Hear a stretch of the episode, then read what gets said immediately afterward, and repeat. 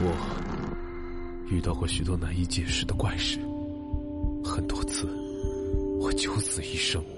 现在，让我带你们进入那些骇人听闻的故事里。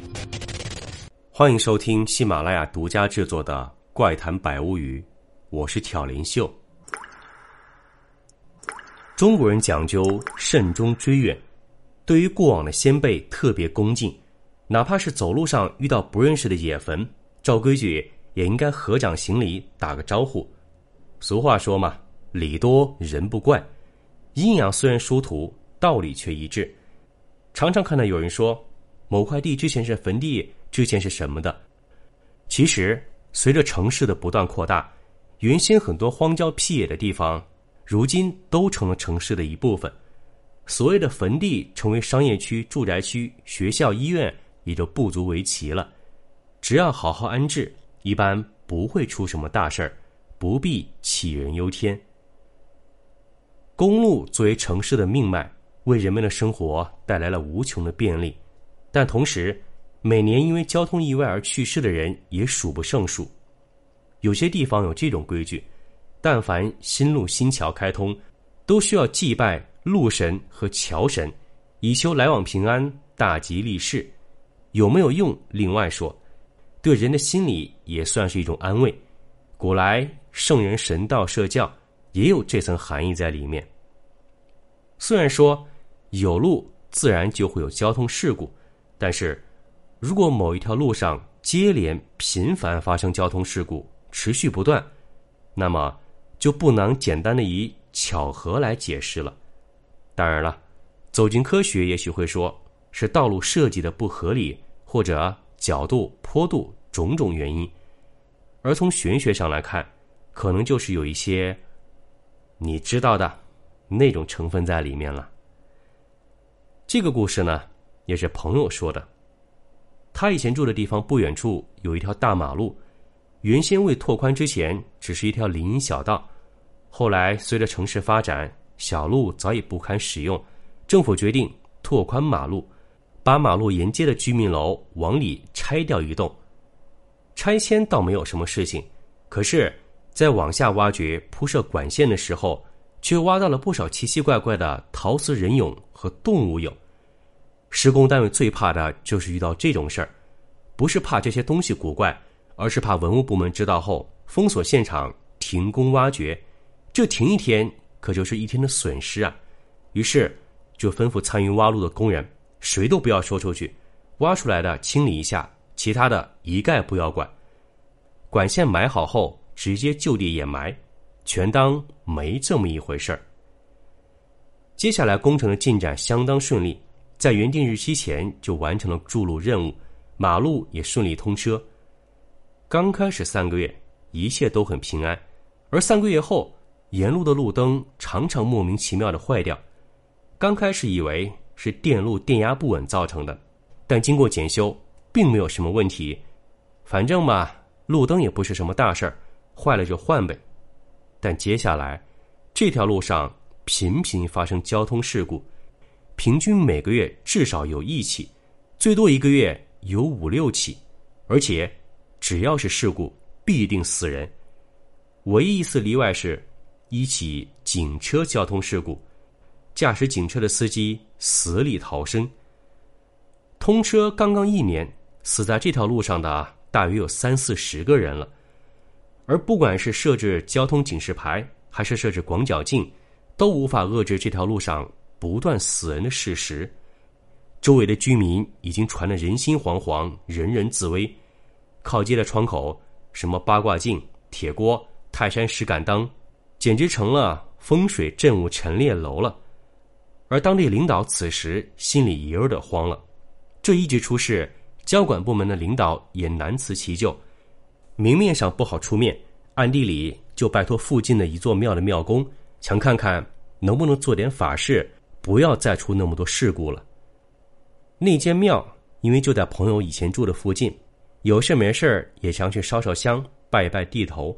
久而久之，和一位住庙的道士有了认识，闲来无事。大家也经常聊天那天就把这事儿透露给了朋友，想问问他有没有什么主意。因为后来据那位死里逃生的警察说，那天他开到那个路段，突然路面上好像起了一层白雾，浓得化不开，而这个时候又不敢贸然踩刹车，怕被后面的车追尾，只好慢慢的往前开，还没等开多久，突然撞到了路边的石柱子上。根据这种描述，很像是鬼遮眼。朋友想到第一个问题就是，可能这条路上没什么灵异，死的人多了，又没人祭祀化解，于是就出现了灵异现象。应该只要举行一场祭孤的法事就行了。庙里的道士也没有异议，于是就开始着手准备。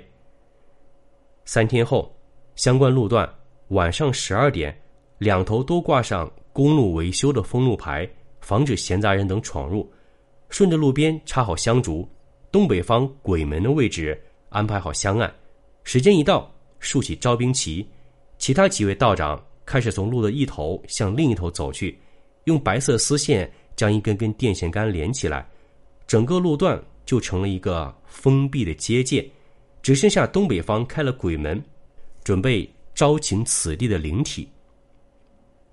具体过程比较复杂，在此就不详细说了。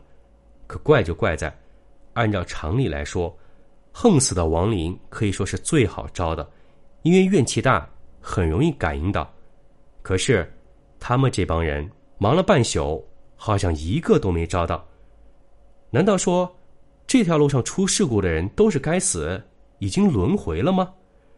那为什么还会接连不断的出现怪事儿呢？正当大家诧异的时候，突然，庙里的主神起机上身，随后拿起手中法器，径直走到路上一个地方，不断往下戳。根据一般经验，应该是这个地方下面有问题。不过大半夜的，没人手也没有工具，挖不了，也只好作罢。做了标记，等明天向上面反映再说。第二天早上，朋友把情况向上面做了汇报。祭孤法事没有成功，但是根据神明指示，好像问题的根源是在地底下。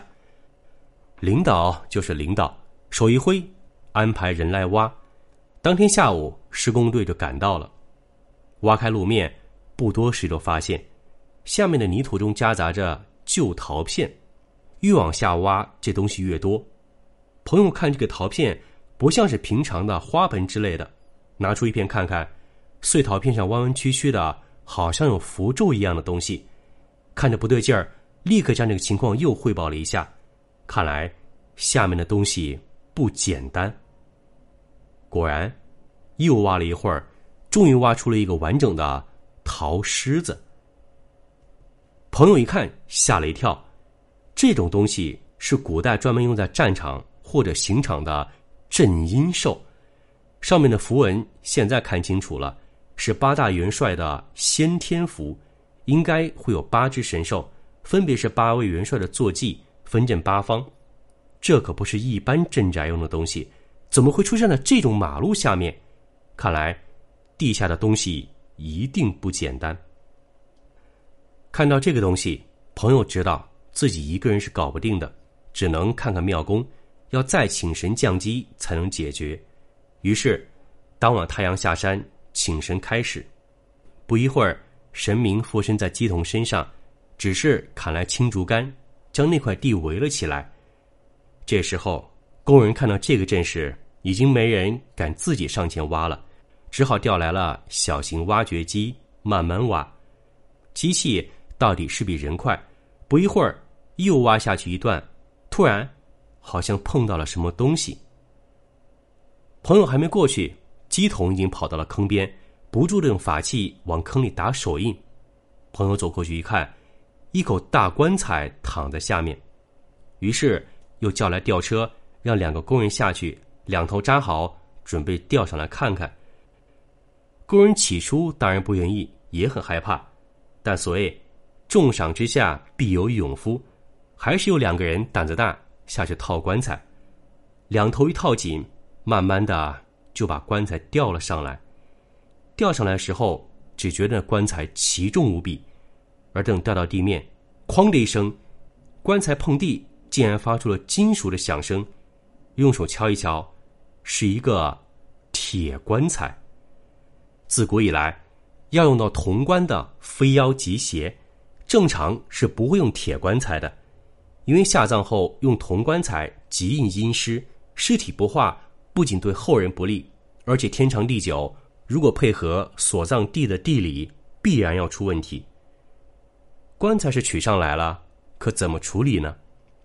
按照常规方法，朋友叫人把准备好的麻绳拿来，这些麻绳都是事先在朱砂里浸透。看上去血红血红的，将棺材按照横五纵六捆扎好，先停到道观里去。朋友看到起出来一个大棺材，早已借口明早开会，先溜了。可是既然已经遇到了，看起来不是什么正物，朋友也就不能不管。于是押到庙里后，按照神明请示，当晚开棺，用符咒贴住两头。可能因为埋在地里时间太久了。棺材盖和棺材本身已经锈死在一块儿了，用锤子和凿子一点点起开后，用力一撬，哐当一声，棺材盖开，里面一汪黑漆漆的脏水发出一阵臭味儿。